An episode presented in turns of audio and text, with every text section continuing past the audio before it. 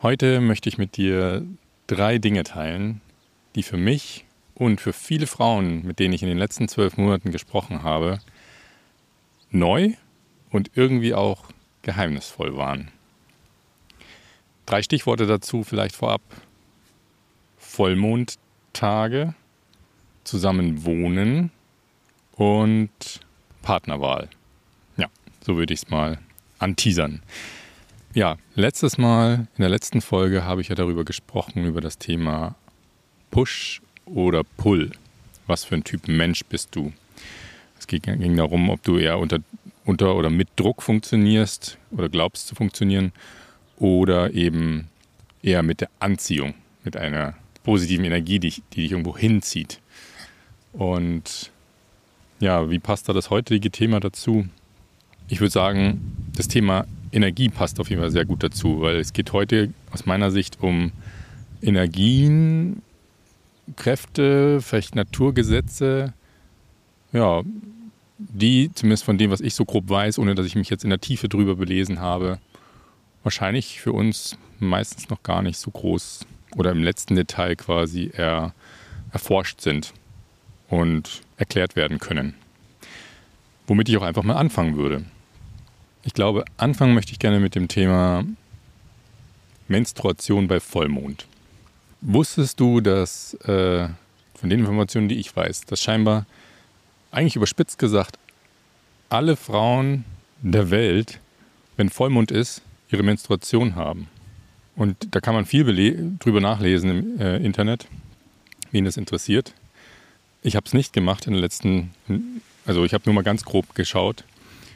Und ja, warum ist es nicht so? Ähm, es hat viele Gründe, unter anderem also hormonelle Einflüsse wie die Pille, Stress in der Arbeit, im Leben per se, ähm, vielleicht auch diverse Strahlungen, die auf den weiblichen Körper einwirken und so weiter und so fort. Aber die Frage, die ich mir stelle, ist, wenn das wirklich so ist oder wäre, sag mal, alle vier Milliarden Frauen dieser Welt, abzüglich natürlich der zu Jungen und zu Alten, ähm, ihre Tage immer zum Vollmond hätten. Warum hat die Natur das gemacht? Was hat die sich dabei gedacht? Das würde ich einfach mal so stehen lassen. Der zweite Punkt, den ich gerne teilen möchte, ist, hm, wie nenne ich das? Anpassung der Tage, Anpassung der Menstruation. Und zwar bei Frauen, die miteinander wohnen, beziehungsweise sogar, glaube ich, in dem Sinne idealerweise in ein und demselben Raum schlafen. Da bin ich auch mehrfach, oder bin, ja, bin ich auch mehrfach innerhalb der letzten Monate drüber gestolpert und darauf hingewiesen worden und bestätigt, es wurde mir bestätigt, dass Frauen, die eben längere Zeit, mehrere Wochen oder Monate gemeinsam wohnen und in einem Raum vor allem schlafen, teilweise reicht aber gemeinsam wohnen in der WG, dass sich deren Zyklus anpasst. Im Endeffekt auf den Tag genau, sofern die natürlich auch die gleiche Anzahl der Tage haben. Ne? Und auch hier stellt sich für mich die Frage, erstmal, wie ist das möglich? Und auch da, warum? Was hat sich da die Natur bei gedacht? Ja, mein Gefühl sagt, da besteht vielleicht auch ein Zusammenhang zu den Gründen bei Vollmond. Aber auch das lasse ich so stehen.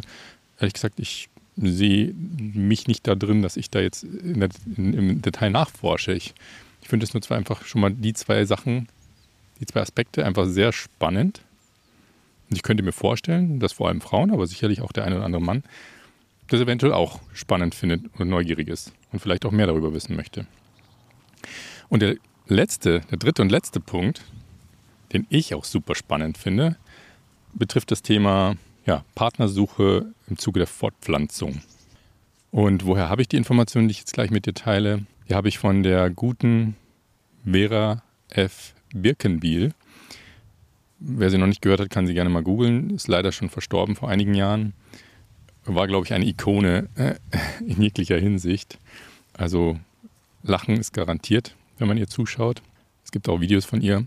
Und ja, was sie gesagt hat, oder geteilt hat. Da ging es unter anderem in einem Video über, da ging es, in dem Video ging es um Männer und Frauen.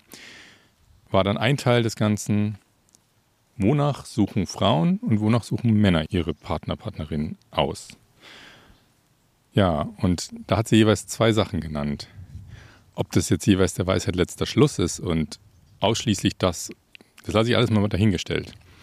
Aber einfach mal, ja, ich lade dich ein, das einfach mal zuzuhören und es sacken zu lassen. Also, die Frauen, der erste Check für sie, ob das ein richtiger, der passende Partner ist, läuft über das Thema oder über das System der Pheromone.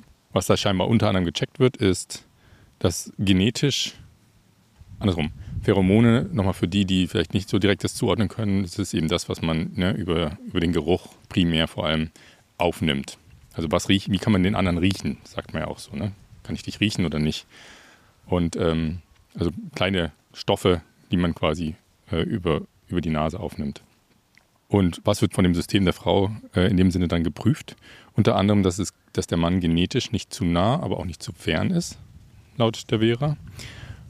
Und auch, ob er ein gesundes Immunsystem hat. Was dann natürlich super hinderlich ist, ist, wenn, in dem Fall der Mann, Parfüm dran hat. Weil es natürlich ja, diesen Faktor komplett ausblendet oder eigentlich stört. Vielleicht sogar verfälscht. Und der zweite Punkt ist das Thema, ja, ich habe es ja gerade schon indirekt genannt, Immuncheck. Ähm, und zwar wird das mit dem Kuss, mit dem im Endeffekt auch ersten Kuss, ähm, geprüft. Und zwar über den Speichel. Das heißt, über den Speichel bekommt die Frau in dem Moment oder der Körper der Frau ähm, die Information über ja, das Immunsystem des Mannes. Und somit, laut Vera, die letzte und finale äh, Information, ob sich diese Frau mit diesem Mann theoretisch fortpflanzen wollen würde. Also ich finde das sehr, sehr spannend. Und jetzt auch für die, für die Männer, die hier zuhören, beziehungsweise auch die Frauen, interessiert es sicherlich genauso. Worauf achten denn die Männer scheinbar, laut Vera?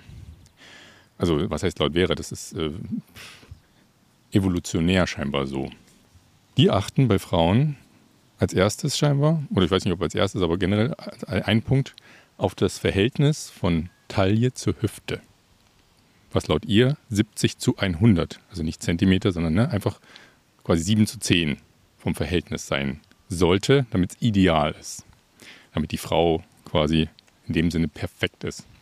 Und der zweite Punkt ist das Thema Symmetrie. Was ist damit gemeint? Ähm, ja, als Beispiel im Gesicht, ne, dass einfach beide Seiten symmetrisch sind. So auch perfekt wie möglich. Das sind die einzigen beiden Punkte, auf die scheinbar die Männer achten. Im Zuge der Partnerin-Wahl äh, für die perfekte Fortpflanzung. Genau. Wenn ich persönlich zugegeben mal so zurückblicke auf meine Partnerinnen, die ich in der Vergangenheit hatte, oder vielleicht auch einfach nur die Frauen, die ich geküsst habe, etc., muss ich sagen, hm, kann ich schon einige Parallelen oder einige dieser ja, Parallelen finden, beziehungsweise einige dieser Punkte so im Rückblick, würde ich sagen, bestätigen. Aufgrund dessen, was ich an Erfahrungen gemacht habe und was ich vielleicht teilweise auch von den Frauen in gewissen Momenten zurückgespielt bekommen habe. Würde ich jetzt auch mal bewusst erstmal nur auf dem Level lassen. Äh, könnte natürlich jetzt weiter ins Detail gehen, aber ich will die Folge heute auch nicht zu lange werden lassen. Ja, was mich heute auch schon zum Abschluss bringt. Meine Abschlussfrage. Oder Fragen. Ich würde sie nämlich gerne unterteilen. Und zwar zuerst mal an die Frauen, die hier zuhören heute. Welches dieser drei Phänomene macht dich persönlich am meisten neugierig? Wenn du das für dich weißt, kann ich dich nur einladen, sprich doch mal mit vor allem wahrscheinlich anderen Frauen darüber. Oder auch nur deiner besten Freundin oder wie auch immer. Wenn du möchtest, natürlich auch mit Männern. Und vor allem achte mal in Zukunft drauf, vermehrt drauf, ob da was dran sein könnte. Und an die Männer würde ich gerne die Frage stellen, die mich auch irgendwie ein bisschen bewegt und beschäftigt. Was würde sich für uns Männer ändern, wenn wir wüssten, dass alle Frauen immer bei Vollmond ihre Menstruation haben. Und als zweite Frage, beziehungsweise Anregung, hast du schon mal darüber nachgedacht, oder würdest du jetzt mal darüber nachdenken wollen, kein Parfüm mehr zu benutzen, um im Endeffekt deine natürlichen, eigentlichen hm, Duft, Düfte und Duftstoffe, die dein Körper aussendet, auch ihren eigentlichen Dienst machen zu lassen und das nicht zu verwischen oder zu optimieren oder wie auch immer man es nennt. Ja. Und wenn nein, warum würdest du es nicht tun wollen? Was ist der Grund dafür? Was hält dich ab? Ich kann nur sagen, ich benutze, glaube ich, seit, puh, weiß nicht wie viele Jahren kein Parfüm mehr. Und das, also habe ich entschieden, bevor ich das hier, diese Information hatte. Hm. Ich habe einfach auch gemerkt, wie, wie sehr mich das stört, Parfüm an anderen Menschen zu riechen. Vor allem, wenn man jetzt zum Beispiel hier im Park, wo ich jetzt gerade bin, spazieren geht und theoretisch sogar drei Meter an einer Person vorbeiläuft, also mit drei Meter Abstand vorbeiläuft und trotzdem eine intensive Duftwolke riechen kann. Ja, ich persönlich finde es einfach nicht schön, aber das ist wieder ein anderes Thema. Genau, und damit möchte ich auch zum Ende kommen und bin mir eigentlich ziemlich sicher, dass mindestens eines dieser drei Themen neu für dich war. Und falls du all diese Sachen, die ich jetzt heute gesagt habe und geteilt habe, alles schon kanntest und wusstest, dann, dann würde ich dich wirklich bitten, mich zu kontaktieren, dann würde ich dich einfach gerne mal kennenlernen, weil ich glaube, dann habe ich das Gefühl, dass ähm, du und ich sicherlich eine, einige gemeinsame Interessen und Themen und Erfahrungen austauschen könnten. Gut, dann würde ich sagen, verabschiede ich mich hier unter blau, blauem Himmel mit wenigen weißen Wolken, wie du wahrscheinlich gehört hast, ein bisschen windig sehe gerade eine Libelle hier rum entlang fliegen. Und ähm, ja, freue mich auf die nächste Folge. Bin schon gespannt, was das Thema dort wird. Und schicke dir wie immer natürliche Grüße. Dein Philipp.